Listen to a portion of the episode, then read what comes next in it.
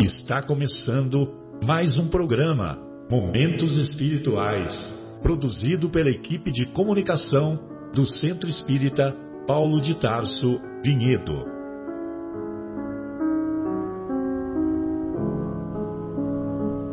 Se guardas contigo o estigma do sofrimento, indagando pela solução dos velhos problemas do ser e da dor, se percebes a nuvem que prenuncia a tormenta e o vórtice traiçoeiro das ondas em que navegas, vem conosco.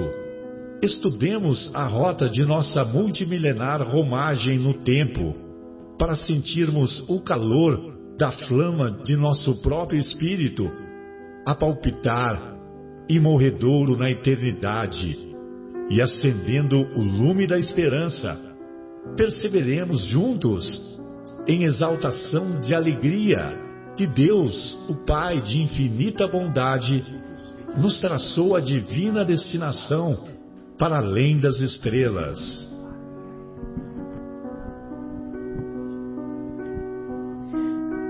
Uma boa noite a todos. Iniciamos mais uma edição do programa Momentos Espirituais.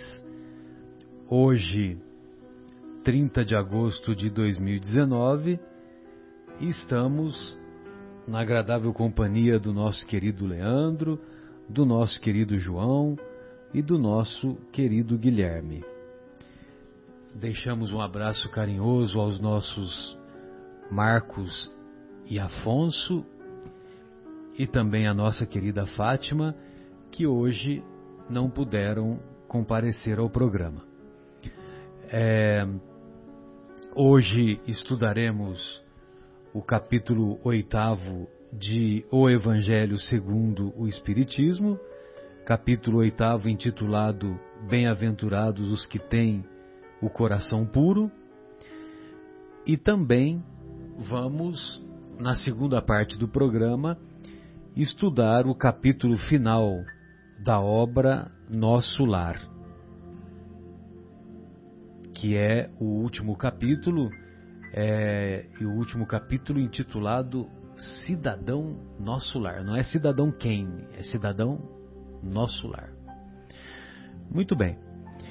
É, gostaria também de mandar um abraço ao nosso Bruno Eustáquio, ao nosso Fábio e a Érica, que carinhosamente nos receberam lá em Munique também quero deixar um abraço à nossa querida Ana Laisa e ao Lothar, que também lá no, no, no interior da Alemanha é, começam a nos acompanhar. É, e também mandar um abraço ao nosso Fauzi, né? Nosso Fauzi que também sempre nos estimula com os seus comentários. Muito bem. É, a primeira a primeira passagem que, que nós vamos falar relativo ao capítulo Bem-aventurados os que têm o coração puro, encontra-se lá no, no Sermão do Monte, logo no capítulo 5, logo no comecinho, que é uma das bem-aventuranças. Logo no comecinho das bem-aventuranças, a, a primeira das bem-aventuranças, bem-aventurados os aflitos, depois bem-aventurados os humildes, e essa é a terceira bem-aventurança, que é bem-aventurados os que têm o coração puro. Então diz assim o mestre: Bem-aventurados os que têm puro o coração, porquanto verão a Deus. Olha só, que promessa do Mestre. Então, quem tem puro o coração, verá a Deus. Não é uma promessa qualquer, né? E ele, o Mestre, não faria uma promessa que não pudesse ser cumprida. Me lembro quando você compara na obra Paulo e Estevão, quando você compara o Paulo com o Estevão, o Estevão desde o início, você já percebe que ele era um espírito puro. Tinha o sentimento puro desde o início, sempre tinha lá, você percebia que os, o coração dele era repleto de perdão, de tolerância. E quando ele conhece o Evangelho de Jesus, essa pureza então se amplifica. E se amplifica a tal ponto que ele é, que ele perdoa a, o, aquele que foi o algoz do mestre. E isso nós podemos encontrar lá nos Atos dos Apóstolos, quando o Estevão tem a visão espiritual de Jesus, é, olhando com os olhos de lamento para o doutor da lei, né, que na época ainda era o rabino, doutor da lei, o, o Saulo, olhando com olhos de piedade, olhando com olhos de piedade,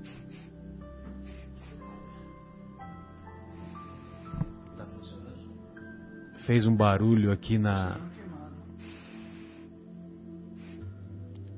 fez um barulho aqui no estúdio da rádio, então por isso que nós estamos por isso nós estamos atentos aqui. Estamos atentos aqui e tá teve um barulho aqui, né? Então por isso que nós tivemos essa interrupção.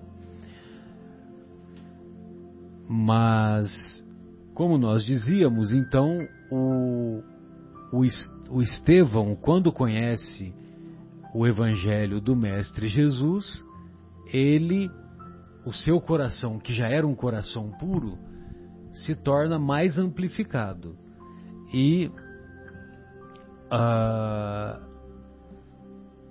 e nós vamos encontrar lá na, no Atos dos Apóstolos aquela passagem que Estevão, quando estava prestes a morrer, uma vez que ele foi condenado a morrer lapidado por lapidação, por apedrejamento, ele tem uma visão espiritual do mestre aproximando-se do então rabino, então doutor da lei Saulo de Tarso, e olhando com olhos de lamento pela infeliz decisão da perseguição do, do antigo doutor da lei, do, do então doutor da lei, melhor dizendo, é que foi o responsável pela, pela morte do Estevão.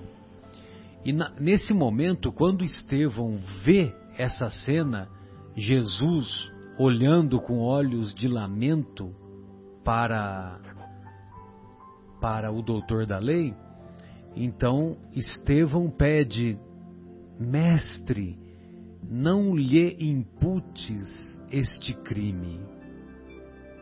Olha só que grandeza, né? Mestre, não lhe imputes este crime.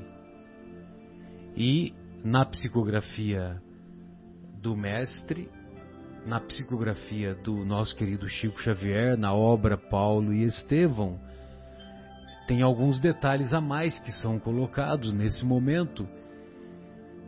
E o, o Estevão diz: Saulo é bom e generoso. Olha só. Já pensou? Uma pessoa está te matando, né? Uma pessoa está com a, com a lança cravando no seu peito e o, o Estevão diz: Saulo é bom e generoso, defendeu Moisés até o fim. Quando conhecer Jesus, defenderá com maior intensidade, né, vamos dizer assim. Com o mesmo empenho. Com o mesmo empenho. Então. A... Eu, eu, nem me lembro direito dessa passagem, porque assim, eu estava chorando tanto todas as vezes que eu li o Paulo Estevam, que, nossa, é muito emocionante essa parte. Meu Deus do céu. Sem dúvida. e só um coração repleto de amor e de perdão é que pode assim proceder, né, João? E então eu fico imaginando que a, na psicografia do Chico, o Chico na obra Paulo Estevão, ele ele diz que que o, num determinado momento que o quando o Saulo se converte ao cristianismo, se converte aos ensinos do Mestre, depois que ele passa três anos no deserto, que ele adquire mais conhecimento, mais trabalho e tal, é, num determinado momento, um, talvez um pouco antes de escrever as cartas, é isso mesmo, um pouco antes de escrever as cartas, Jesus aparece em espírito para o Paulo de Tarso, agora Paulo de Tarso, e ele e ele diz que a partir de agora Estevão estará mais próximo de você. Mais próximo, lembram disso? Agora Estevão estará mais próximo de você e Estevão saberá traduzir os meus ensinamentos é, inspirando as suas cartas. É, e também essa passagem também é muito linda, né, Marcelo? E aí queria ficar como um mentor, assim, né? Vamos dizer, um, um do, do, do, do, Paulo, né? Já, né, nesse momento já Paulo de Tarso, né? Passando todos aqueles sufocos lá que ele ia passar, né? Aquele, aquele, todo, todo aquele testemunho de vida, né? Tão maravilhoso, né? Quem não leu Paulo Estevão, não perca, hein? Pois é, e então, veja bem, né? É, é, é, essa comparação que nós estamos tentando fazer. O, o Estevão, já de coração puro, desde o início, desde o início, desde antes de conhecer o, o Evangelho do Mestre, e, e o, o Saulo, que, venhamos e convenhamos, era um criminoso, porque a, a gente costuma dizer que Saulo perseguia os cristãos, né? A gente sempre fala isso, né? Saulo perseguia os cristãos. Então dá uma ideia, é, quando fala que perseguia, então dá, dava uma. Eu estou te falando uma ideia que eu sempre tive, né? Dava a ideia assim que Saulo corria atrás dos cristãos. Soltava os cachorros atrás. É, corria atrás e nunca, e nunca conseguia chegar, né? Porque ele não conseguiu chegar no Anania, que na, nas portas de Damasco ele ele acabou sucumbindo. É, não né? conseguiu por pouco, né? Mas ainda bem que Jesus apareceu. É, exatamente. Mas ele foi lá para isso. E mas ele era um assassino, ele estava no caminho completamente equivocado e ele faz a grande a grande mudança, né? A grande mudança. E aí sim, aí ele é que passa a ter o coração repleto de perdão, de tolerância, de amor, deixando esse legado maravilhoso através das suas cartas que até hoje são estudadas e muitas são estudadas e quero dizer assim que muitas ah, apresentam ensinamentos muito muito profundos muito profundos que traduzem os ensinos que vêm da esfera do Cristo e se vem da esfera do Cristo, evidentemente que o, o que serviu de mediação foi realmente um espírito muito elevado, que foi o próprio Estevão. Estevão, desencarnado, trabalhou com Saulo. Se, se, se Estevão permane, permanecesse encarnado, também trabalharia com Saulo porque Estevão era seria o cunhado de Saulo. Trabalharia na conversão de Saulo, né? Trabalharia na conversão e depois, né? Olha que interessante. E depois juntos, né? Sem dúvida. E que interessante, né? Estevão sendo o mentor espiritual ou o inspirador espiritual do seu algoz. Sensacional, muito lindo. Uma lição de humildade tremenda. Só uma alma de coração puro como Estevão é que poderia é, agir dessa maneira E certamente é, ele, Estevão, teria condições de ver Deus, ver com os olhos espirituais Deus. Pois não? Então, eu estava agora há pouco assistindo uma palestra do Dr. Sérgio Lopes, já assistiu dele? Sérgio Lopes, muito bom, lá muito, do Rio Grande do Rio Sul, Grande do de Sul, Pelotas. É. E ele falou, inclusive, que tem numa tradução do, do Haroldo, né, puros de coração, na realidade o Haroldo tra, traduz como limpos de coração. Sim. Né? E, e aí é muito bonito, depois eu vou passar o, o, o link, link, da palestra. Então, uma passagem, é uma palestra bem longa, assim, quer dizer, eu não sei se é só ele, mas é, nossa querida Flávia que me passou, porque eu falei que eu queria. Tem preleção amanhã lá no Jardim Itália. Aí ela falou que tinha uma passagem muito bonita aí nessa, nessa palestra do Dr. Sérgio Lopes, mas sensacional. Ele falando, explicando como é que essa questão da, da, da dessa questão da tradução, como o Haroldo traduziu os puros de coração como limpos de coração, que a gente precisa, quando Jesus, naquela passagem, né? É, quando é, as crianças queriam se aproximar dele, né? Isso aí, né? E aí, é, é por que os, os, os, os, puros de coração? Por que os limpos? Porque tem que limpar daquela, porque assim, quando a gente nasce, as crianças, quando crianças, nós somos, nós confiamos. Ele, ele usa uma imagem muito bonita. Quando a criança vai atravessar a rua, dá a mão para o pai ou para a mãe, ela não fica olhando para ver se vem carro. Por quê? Porque ela confia né, a questão da confiança. E depois, quando a gente cresce, né, a gente precisa, inclusive, ele, ele pede é, para a gente refletir. Em que momento a gente perdeu a confiança, em que momento a gente começou a mentir, em que momento a gente permitiu que outras, outros sentimentos diferentes da pureza inicial, como, nós, como quando nós chegamos, em que momento nós permitimos que o nosso coração é, se altera. Então, assim, é muito lindo assim, essa imagem, eu achei muito interessante, né? E muito emocionante, né, essa questão, né, Marcelo? E, e esse, o, o, o, o, termo, né, que o Haroldo né, traduziu como limpo de coração, quer dizer, é limpar essas, esses, esses outros sentimentos, essas outras atitudes, posturas, né, que a gente acaba assumindo com o tempo. Né? É muito interessante né, para a gente refletir. Tem uma. Me permite? Tem uma, tem uma, uma palestra que eu ouvi outro dia, era de, do mundo corporativo, né? Mas falava. A pessoa estava dando a palestra, interagindo com o público, ele olha para as pessoas e fala assim: Você é casado? Aí a pessoa da plateia fala: Sou. Fala assim: Você ama sua mulher? Falou: Amo. Desde quando? Aí ele parou e falou assim: Ah, eu acho que quando eu casei com ela eu já a amava. Tá, mas qual foi o dia que você passou a amar a tua mulher? Que, que dia que foi? Que dia, que mês e que ano que foi? Aí o cara ficou pensando assim, né? E a, e a conclusão do negócio, assim, o amor é um processo, né? Não é uma coisa que acontece da noite para o dia, né? E era uma palestra de liderança e ele falava assim: liderança também é assim. Você não vai num curso de liderança, ganha um diploma e agora você é um líder, né? A liderança também é um processo. Mas trazendo para a nossa conversa aqui, a criança quando nasce e vai se desenvolvendo, ela chega numa festinha e vai brincar com todo mundo.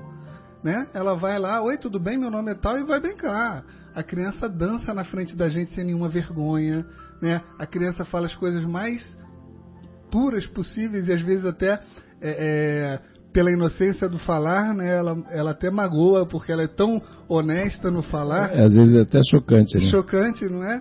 E realmente você vai vendo que naturalmente ao longo do tempo a criança vai tendo um pouco de vergonha de é, ir numa festa e falar com outras crianças. Ela vai aos poucos, né, deixando de ter aquela pureza que a gente vê nas crianças pequenininhas, né? Aquela espontaneidade, né? É, e a gente não ensina isso para as crianças. Ninguém fala assim, olha, não brinca, não vai lá falar com a... a... Não, a gente até incentiva, né?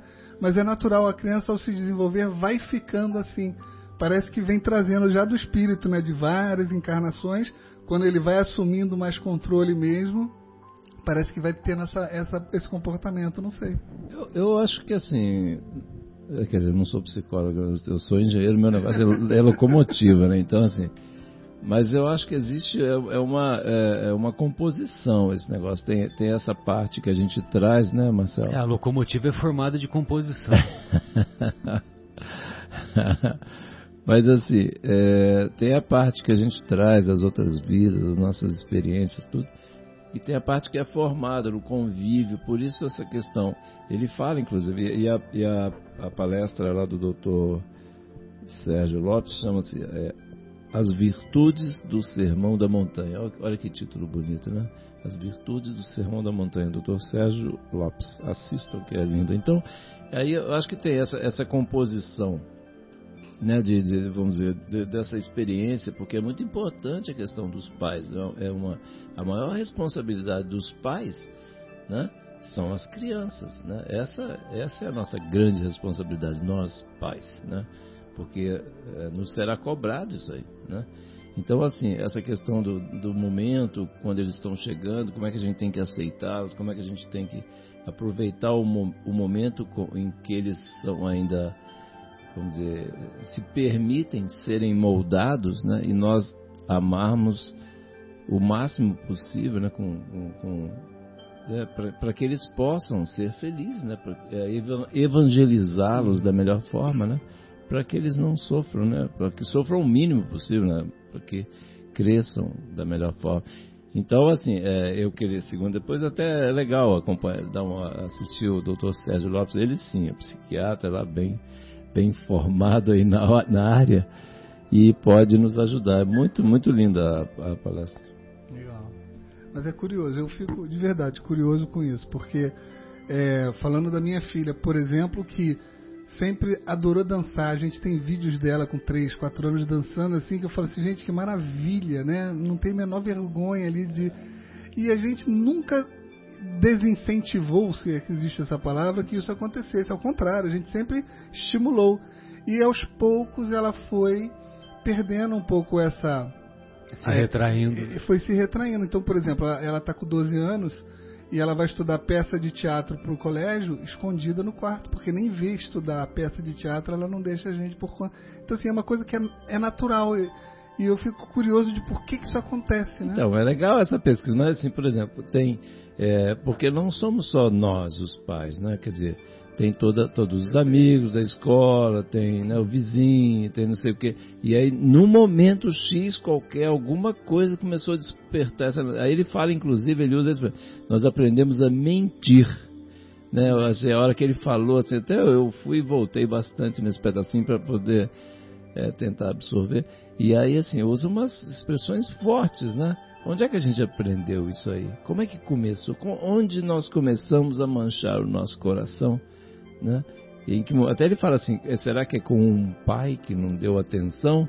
Então, mas eu acho que. Será que é com uma mãe que, é, que eventualmente fez, sei lá, sabe? A mentira, o Marcelo é médico, talvez me ajude. Meu pai é médico, quantas vezes eu jantando tocava o telefone e meu pai falava assim: atende e diz que eu não estou porque era hora de jantar, ele estava ali prezando o momento familiar, mas o que, que ele estava fazendo? Me ensinando a mentir também, né? Não, não, estou reclamando não, mas assim, é natural, às vezes a gente faz uma coisa dessa e vai ensinando a criança. Talvez os pais sim contribuam com isso, né? Não sei. É uma pesquisa interessante, né? É, se nós nos recordarmos da a definição de alma que se encontra lá em O Livro dos Espíritos, os benfeitores respondem: a alma é o espírito encarnado. E o que é o espírito encarnado? O que, o que somos nós, né? Porque nós somos espírito encarnado. O espírito é esse ser pensante que habita o corpinho de cada um de nós. E esse ser pensante, por exemplo, quando você dá uma ordem para o seu cérebro, para o seu cérebro fazer uma conta de multiplicação ou de divisão pela cabeça, de cabeça, uma, uma, uma conta simples, né? É 9 vezes 7. Então, esse 9 vezes 7 que você 9 dá... 9 vezes 7 já não é tão simples, né, Marcelo? Tem que ser 2 vezes 2, né? É, não é. Para quem sabe a tabuada, é simples.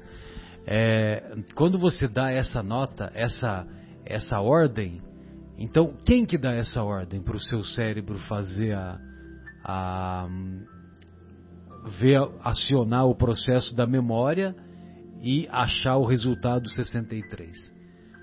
Entendeu? Então, esse ser pensante é que dá a ordem e que nós chamamos de espírito. Espírito encarnado, espírito interagindo com a matéria. Então, nós somos uma interação espírito-matéria quando encarnados. E essa interação, quando nós encarnamos, é, por exemplo, o espírito reencarnou e está lá acompanhando as divisões celulares do espermatozoide com o óvulo desde o comecinho. Aí, molécula a molécula, o espírito vai se ligando com aquele corpo em formação. Ele vai se ligando, vai se ligando, e nessa de se ligar, há um processo de. É, de há o processo de esquecimento por causa do, da miniaturização da miniaturização do corpo espiritual. E nesse processo de miniaturização, evidentemente que há uma perda da consciência e uma e uma e um e nessa perda da consciência ocorre aquilo que chamamos de esquecimento do passado. Aí o espírito, depois que que o corpo se desenvolveu lá na gestação, todos os órgãos se formaram, aí teve o parto, a criança nasceu, começaram todos os, os reflexos para chorar, quem não chora não mama, não é isso? Fazer xixi, fazer cocô, fazer todas as, as necessidades fisiológicas e evidentemente que a criança começa o seu, o seu crescimento é, psicomotor, dá continuidade a esse crescimento e o espírito aos poucos ele vai ele vai se assenhoreando da, da, da situação em que ele se encontra. E nessa de se assenhorear, ele ele mantém aquela aquele vínculo com o com a espiritualidade, vamos dizer assim, com, e com a memória espiritual. Por isso que algumas crianças são capazes de relatar as experiências que elas tiveram em existências passadas. Agora, são todas as crianças que, que fazem isso? Não são todas as crianças. Agora, quando você vem lá um pesquisador como Ian Stevenson, que era neuropsiquiatra, e que pesquisou essas crianças, catalogou os casos, as, as informações foram confirmadas. Evidentemente que é trata-se de uma prova científica, de uma prova material da reencarnação. Entendeu? Evidentemente que o tema não é reencarnação aqui, mas o que eu quero dizer é que essas crianças, elas vão se desenvolvendo, e elas mantêm esse sentimento de pureza que nós sempre nos sentimos atraídos quando vemos as crianças, né, os menores, até que se dá sete anos de idade, que é o, o corte que o pessoal da psicologia fala, entendeu? Primeiro setênio, né, da psicologia. É, primeiro setênio, é. Tanto é que tem a, o ensino Waldorf, né, as escolas Waldorf, que consideram a cada sete anos. Né? É, aí então, quando ocorre esse a chegada nos sete anos, aí o espírito, aí sim, né? A deusa, não sei se vocês, vocês conhecem a deusa, psicóloga, trabalha na, na TV Mundo Maior e você teve aula com ela aqui, Leandro? Assisti uma palestra dela. Uma palestra dela, né? Sim. Aqui no Paulo de Tarso. Isso. Tá, tá. Ela, ela é ótima. Essa palestra que você viu aí é, só tem uma, uma visão dela. Mas ela também, ela também, ela hum, tem um programa segundas-feiras, um programa que ela, ela sacou muito bem o tema, né? Psicoevangelizando. Olha só que bacana, né? Psicoevangelizando. E, e é só você colocar no YouTube Psicoevangelizando e são Informações bem legais.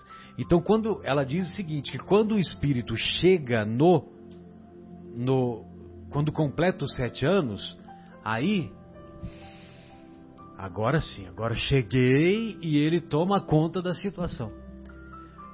Por isso que aquela pesquisa do Walter Michels, que deu origem àquele teste do marshmallow, né, que ficou conhecido como teste do marshmallow, ele teve o cuidado de fazer antes dos sete anos, que foi feito para crianças de 4 a 6, 3 a 5, mais ou menos.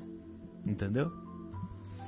Então, agora é lógico que aquele no capítulo de hoje que inclusive nós nem lemos ainda, né, o, o a passagem do Evangelho, não a passagem, não, não das bem-aventuranças, né, mas aquela passagem que se encontra lá no Evangelista Marcos, que é aquele ensinamento maravilhoso, porque Jesus sempre se utilizava das situações vivenciadas, né, como se fosse um teatro, como se fosse como se ele estivesse fazendo uma encenação e para deixar o ensinamento. E, e ele conseguia deixar esse ensinamento, tanto é que nós estamos aqui conversando sobre isso. Apresentaram-lhe, diz o evangelista Marcos, apresentaram-lhe então algumas crianças a fim de que ele as tocasse.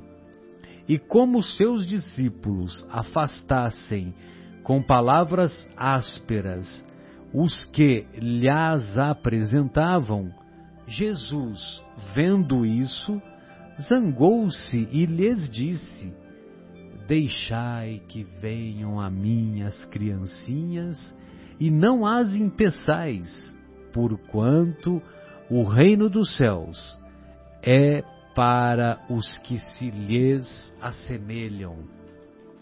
Digo-vos em verdade que aquele que não receber o reino de Deus como uma criança, nele não entrará.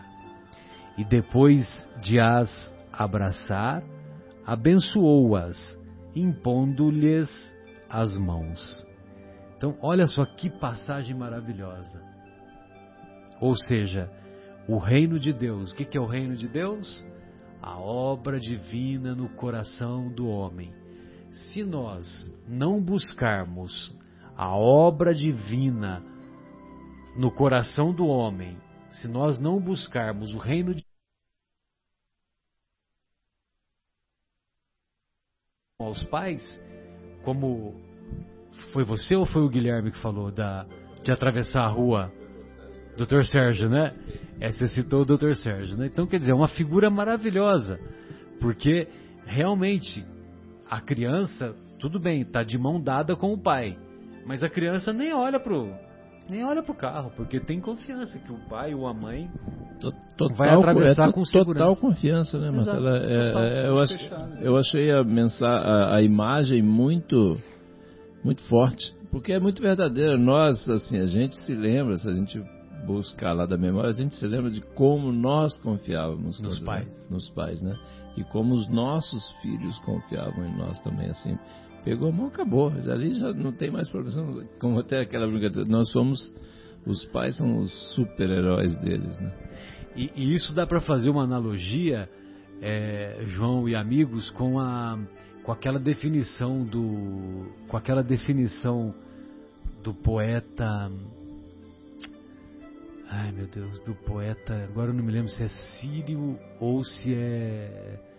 Ou se é libanês. Acho que é libanês. É, não é Malbataan, é Khalil Gibran. Poeta Khalil Gibran, a definição que ele faz de fé. A fé é o salto no escuro nos braços de Deus. Que a confiança é semelhante, né? Então, quando nós tivermos essa fé, nós estaremos agindo como a criança ao atravessar a rua ao lado dos pais, né? De mãos dadas com os pais. É essa essa confiança, né? Essa certeza, né?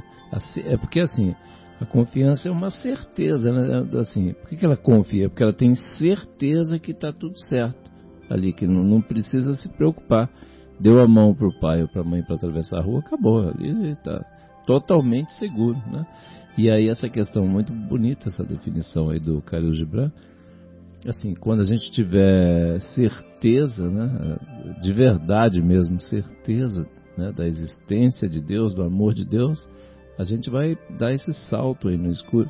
E esse, o Dr. Sérgio também Lopes, lá, é, é, essa palestra, estou puxando que eu assisti agora há pouco, né? E realmente a imagem é muito bonita, né, que ele faz assim né, dessa questão, porque esses que somente, como Jesus acabou de, você acabou de ler aí, Marcelo, somente esses que tiverem puros o coração ou limpos o coração, né, como na tradução do, do, do Haroldo, somente esses que verão a Deus, porque outros que estiverem ele, até ele fala assim, nós outros, né, ele usa essa expressão assim, nós outros que nos deixamos poluir, vamos dizer, manchar o coração, enquanto nós não, não estivermos assim com o coração limpo, puro, desprovido dessas, né, dessas situações, a gente não vai conseguir ver a Deus. Essas impurezas, essas, essas imperfeições. Exatamente. E aí a gente não vai conseguir né, enxergar, ver a Deus. Né? É muito, uma imagem muito bonita, né? É, Leandro, gostaria de ouvi-lo. Você separou aí alguma coisa? João? Eu estou vendo que o João veio munido aqui de quatro separatas aqui. Gostei de ver, João. Não, é, só gostaria de lembrar assim que a, quando a gente fala da pureza de coração, né? Até o item 3 aqui do capítulo 8 me chamou a atenção, que ela é inseparável, né, da simplicidade e da humildade. Então, assim, ela exclui toda a ideia de, de orgulho e do, e do egoísmo. E, e, realmente a gente fazendo essa analogia das crianças, isso, né, voltando de novo no exemplo das crianças, né, e, e, e da fé, digamos assim, inabalável que elas têm, ou da segurança que elas têm em relação aos pais. Ah, nós, né, que temos esse, esse coração duro e ainda somos o homem o homem velho, né? Estamos a caminho de nos tornar, tornarmos o homem novo, mas ainda temos alguns, alguns sentimentos e instintos muito primitivos. É, por muitas vezes é, nós não temos esta fé inabalável, até por questão do nosso instinto de sobrevivência. Deveria ser o contrário, né? Deveríamos manter o nosso instinto de sobrevivência ativo em decorrência da fé inabalável. E é o contrário, né? A gente acaba tomando algumas atitudes insensatas por conta do instinto de sobrevivência que muitas vezes fala mais alto.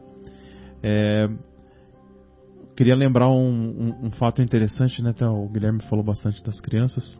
Eu me lembrei que esse ano fui com a minha família na, na festa do Morango em Monte Alegre do Sul.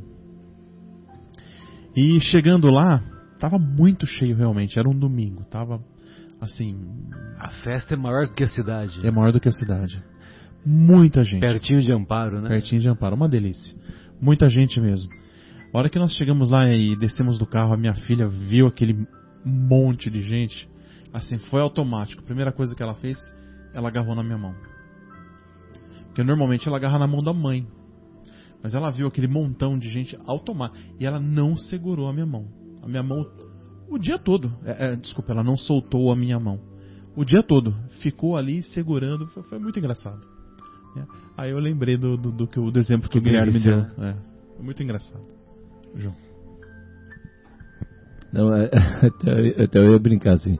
Não, quando tem muita gente assim, segura na mão do, na mão do pai, mas com aquele quantidade de gente eu tenho que segurar na mão do pai, né? É da mãe, né? quando tem menos gente é na mão da mãe. Coita, brincadeira, brincadeira, mas as mães são sempre referências, né? Que é até bem citado lá a questão de tudo, né? É, é, é uma questão visceral essa ligação aí. Que o Marcelo trabalha bastante com isso, né, Marcelo? Dos... Você sabe que eu tava, que eu tô lembrando aqui, que me veio veio à mente agora que você falou de que a, a sua filha não não soltou a mão, segurou na mão do pai se nós verdadeiramente segurarmos nas mãos de Deus, será, como diz a música, né? Segura na mão de Deus. Será que nós não conseguiríamos nos livrarmos dessas impurezas? Sem dúvida. Né? Sem dúvida. O caminho é esse, né, Marcelo? E, e, essa passagem, deixai que venham a minhas criancinhas, eu acho que vale a pena nós lermos. É, um para, é uma mensagem curta, assinada por João Evangelista, que certamente assist, assistiu a cena. Né? E, e essa mensagem encontra-se lá nesse capítulo, né, no capítulo 8 de O Evangelho segundo o Espiritismo. E é uma mensagem que tem três parágrafos. Esses benfeitores espirituais muito adiantados, eles têm uma, uma capacidade de síntese muito grande e eles, eles fazem, eles relatam uma mensagem com três, quatro parágrafos e são de uma profundidade é, impressionante. Então ele diz assim: é no item 18 desse capítulo 8 de O Evangelho segundo o Espiritismo. Disse o Cristo: Deixai que venham a mim as criancinhas.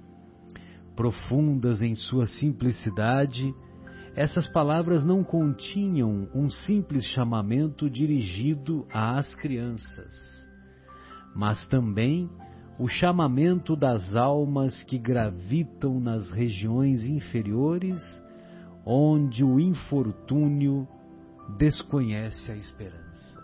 Olha só, deixai que venham a mim. Então você imagina, né? Nós lá, quando nós nos encontramos naquelas, naquelas regiões trevosas, lá, nós, regiões trevosas do nosso íntimo, nesse momento nós desconhecemos a esperança. Cadê a esperança? Né? E quando nós desconhecemos a esperança, nós nos lembramos do amigo de todas as horas. Porque o Mestre é somente o amigo de todas as horas. E aí, aí, aí sim a gente consegue ouvir lá no nosso íntimo: Deixai que venham a mim as crianças. Que no fundo, nesses momentos, somos crianças psicológicas. Somos pessoas, somos espíritos imaturos. Somos e, e nesse sentido de imaturos, aí sim nós nos assemelhamos às crianças. Nós nos fragilizamos, né, Marcelo, em função das, dessas imperfeições aí, né? Exato profundas em sua simplicidade, essas palavras não continham um simples chamamento dirigido às crianças, mas também o chamamento das almas que gravitam nas regiões inferiores, onde o infortúnio desconhece a esperança. Jesus chamava a si a infância intelectual da criatura formada, os fracos, os escravizados e os viciosos. Olha só que atualidade o, o Evangelho do Mestre, né? Os fracos, os escravizados e os viciosos. Quando muitas vezes caímos em tentação, caímos em tentação por causa da nossa fraqueza. Quando muitas vezes estamos escravizados pelas coisas materiais, também é uma demonstração do que ocorre na atualidade. Vê como o Evangelho de Jesus é, é permanentemente atual? É. Os viciosos, nem se falar né, dos viciosos. Não, exatamente isso que eu, eu ia falar exatamente isso aí, quer dizer, os, é, é, através desses vícios, né, aí a gente se permite é, ser escravizado, né, que a gente, um viciado é um, é um escravo né? É um fraco. É um fraco, é um escravo daquela situação é. do vício. São, é, são consequências da fraqueza, né? Que é a, a fraqueza quando, quando ela se perpetua, ela leva à escravização e leva à viciação. Né? Podemos, podemos fazer essa, classificação, vamos dizer assim. Ele, Jesus, nada podia ensinar à infância física presa à matéria, submetida ao jugo do instinto, ainda não incluída na categoria superior da razão e da vontade que se exercem em torno dela e por ela. Queria que os homens a ele fossem com a confiança daqueles entezinhos de passos vacilantes, cujo chamamento conquistava para o seu o coração das mulheres, que são todas mães. É uma pena, né, que é essa, esse, esse trecho sempre me chamou muito a atenção, né? Que o João Evangelista considera que todas as mulheres são mães. Olha que interessante. Todas as mulheres são mães. Eu até gostaria que o nosso querido Afonso estivesse aqui hoje, que eu tenho certeza que ele ia dar um pitaco nesse, nesse, é, nessa, nessa passagem aqui do, do João Evangelista. Submetia assim as almas à sua terna e misteriosa autoridade. Ele foi o facho que ilumina as trevas, a claridade matinal que toca a despertar. Foi o iniciador do cristianismo que, a seu turno, atrairá para ele, para ele Jesus, não as criancinhas, mas os homens de boa vontade. Está empenhada a ação viril. Já não se trata de crer instintivamente, nem de obedecer maquinalmente. É preciso que o homem siga a lei inteligente que se lhe revela na sua universalidade. Ou seja, a fé agora é uma fé raciocinada, é uma fé embasada. Né? Nós sabemos porque, porque cremos em Deus, porque cremos na imortalidade da alma, porque cremos na comunicabilidade com os espíritos, porque cremos na reencarnação, porque cremos na pluralidade dos mundos habitados. Então, não é uma fé, não é, não é só acreditar por acreditar. Nós temos embasamento científico, filosófico, é, ético para assim proceder. Meus bem-amados, continua o mestre, continua o João Evangelista, são chegados os tempos em que, explicados, os erros se tornarão verdades. Ensina, Ensinar-vos-emos o sentido exato das parábolas e vos mostraremos a forte correlação que existe entre o que foi e o que é. Digo-vos em verdade, a manifestação espírita avulta no horizonte, e aqui está o seu enviado, que vai resplandecer como o sol no cume dos montes. Quando ele fala aqui está o seu enviado, eu acho, eu acho, opinião minha, que ele está se referindo ao próprio Kardec.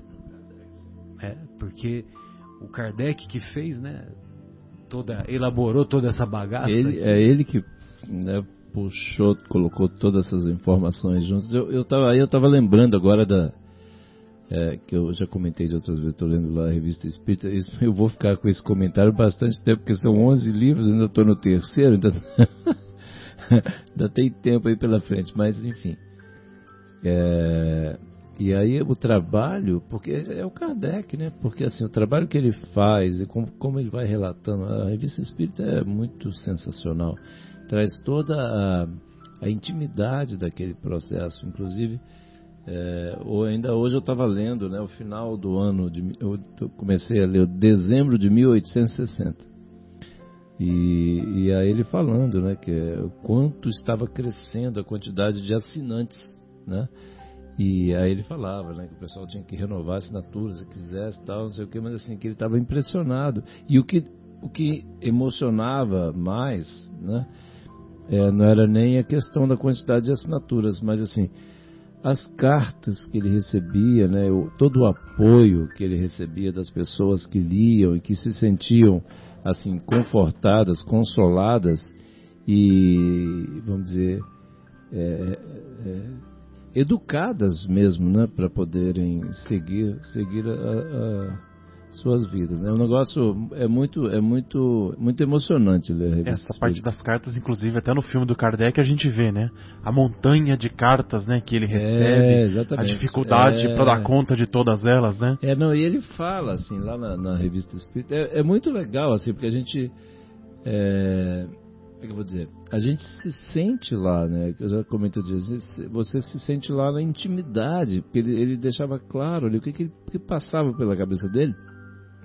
E ele sempre pede desculpa porque é, é, assim, é humanamente impossível responder a todas, mas ele ele assim fazia de tudo, quer dizer, dedicou toda uma vida, toda uma vida não, um período né, grande da vida dele, né? Hum. E fez um trabalho sensacional, é muito impressionante, é muito e eu, eu recomendo a todos que leiam assim, Revista Espírita é, é muito muito bom. Inclusive muitos dos, dos textos, né, Marcelo? E amigos, muitos dos textos estão aí, né? No Evangelho, porque Primeiro, primeiro passaram pela revista Espírita. Exatamente. Depois lá, foram compilados lá é, nas eu, obras. Eu já vi assim, acompanhando depois, depois que eu comecei a ler né, a revista. E é legal porque ele explica por quê, né? Por que, que escolheu, tem uns detalhes, né, que ele dá. É, não, ele é muito é a racionalidade em pessoa, né? O Kardec é muito racional, é um negócio e tem uma obra que está sendo feita agora, que é pela Fundação Espírita André Luiz, a mesma que mantém a TV Mundo Maior e a mesma que mantém a Rádio Boa Nova, que o pessoal se uniu, é, inclusive através de uma, como é que chama? Vaquinha eletrônica? Vaquinha. Vaquinha virtual, como é que chama? É crowdfunding, né? Como é que é? Crowd... Crowdfunding. Não, não, não necessariamente virtual, né? Crowdfunding. Crowdfunding. É, então, aí esse esse tal da vaquinha aí, né? Eu não vou falar porque eu vou falar errado aqui. vou enrolar o inglês aqui. Muito bem. Aí o, tem um trabalho lá do, do pesquisador Paulo Henrique de Figueiredo e, e ele e ele encontrou, chegou até as mãos dele é, uma história comprida, né? Que né, quem quiser, quem tiver disponibilidade, tem lá no, no YouTube, né? Que ele explica como. Mas foi um material que foi arquivado ao longo de 80 anos pelo Canuto de Abreu. Esse Canuto de Abreu, ele é, foi em, 19, em 1920 ele foi para a França e ele conheceu as pessoas que, que conviveram com o Kardec. Ele conheceu o Leon Denis, conheceu é, Gabriel Delane, conheceu algumas outras pessoas que me fugiu o nome agora, é, que conviveram com o nosso querido Kardec. E, e essas pessoas disseram que o Kardec documentou tudo. Que tinha uma área lá, uma, um espaço lá na sua casa que tinha essas inúmeras cartas que ele recebia de tudo quanto é canto e que ele escrevia também. Entendeu? É, não, ele escrevia muito. Ele escrevia, mas ele essas cartas não, não só foram, mas ele o que eu entendi é que ele fazia cópia das cartas, entendeu? E, e esse material é um material assim impressionante. Eles estão na fase de, de traduzir, de traduzir do, eles pegaram lá o, o pessoal que, que entende do francês do século XIX, por isso que fizeram a vaquinha, né? Porque custa dinheiro isso, e para digitalizar também custa. E, e aí eles estão terminando, né? Ou avançando. Se é, estão é, avançando, melhor dizendo, né? É, é bem provável que já tenha mais da metade já tenha sido concluído. E tem um vasto material que culminou com a, com a edição de um livro, a publicação de um livro, umas três semanas atrás, chamado Autonomia, por esse, por esse Paulo Figueiredo. E ele conta toda essa história que eu estou dizendo, entendeu? Ah, que legal.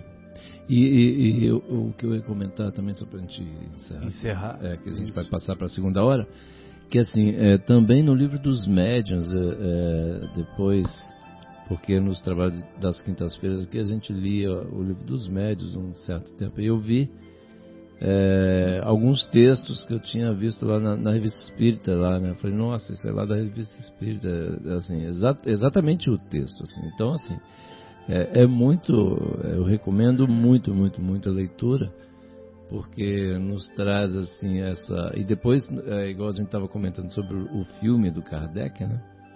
É, e aí você lendo lá a revista, né, a revista Espírita, né, e assistindo esse filme aí do Kardec, que a gente estava comentando agora há pouco, é, é muito impressionante ver a, a, aquela toda aquela realidade. Olha o, o, o, que ele enfrentou de dificuldades. É um espírito muito corajoso, muito especial, muito preparado para essa tarefa, porque não era qualquer um, tinha que ser espírito daquela envergadura. Daquela envergadura. Eu acho que era da esfera do Cristo mesmo. E, não, e, né? e, só lembrando que o filme do Kardec já está disponível no Netflix, né? Sem dúvida, sem dúvida, bem lembrado. Inclusive na revista Espírita, só como uma última menção, é, tem um, umas crianças com deficiência mental que o Kardec faz a evocação daquele espírito que era que habitava o corpo do deficiente mental. E nessa evocação, olha só, hein, do espírito encarnado, né, que esperava dormir e fazia a evocação. Aí o, o espírito portador da deficiência mental, ele se comunicou através do, do médium, que eu não, não vou saber qual médium, mas tem passagens na, na revista espírita.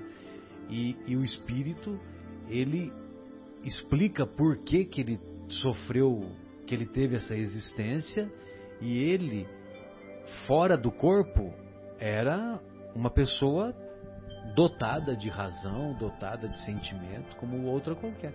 Não era um deficiente mental. É, não. É, é... Por, isso que, por isso que, quando nós estamos encarnados, existe essa interação espírito-matéria. A limitação, né? Porque o corpo é uma máquina, vamos dizer, numa situação dessa em que você acabou de comentar aí, né, vamos dizer, o corpo daquela criança, daquela, da, daquela pessoa encarnada, o corpo tem problema, né? E o espírito não consegue, ele tem toda a capacidade, o espírito tem, mas o cérebro, por exemplo, os membros, ou qualquer, os órgãos, né, não consegue. E aí tem, né, só comentando também, Marcelo, já que você puxou esse negócio aí lá da revista Espírita, assim, ele sempre puxando, o Kardec sempre puxando a questão né, para o lado de estudar né, os fenômenos para esclarecer. É muito impressionante, Guilherme, é muito impressionante, cara.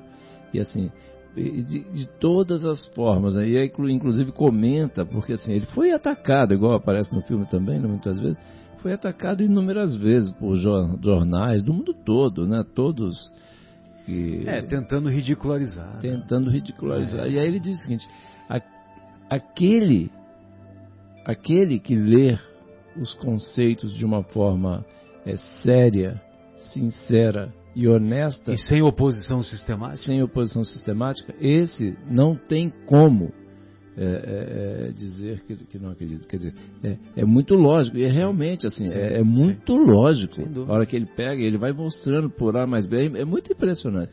E é legal que assim. E que são conceitos válidos até hoje. Todos, não é porque hoje. foi escrito em, em 1857. Então, é, é, essa, é, esse é o ponto. Isso assim, é que é o mais impressionante. É o mais impressionante. Eu me impressiono demais da conta, que assim, você pega lá, são 11 não, livros, cara. Não, dizer, você viu aqui o que o João Evangelista escreveu aqui? É. Né? Fracos, viciosos, escravizados.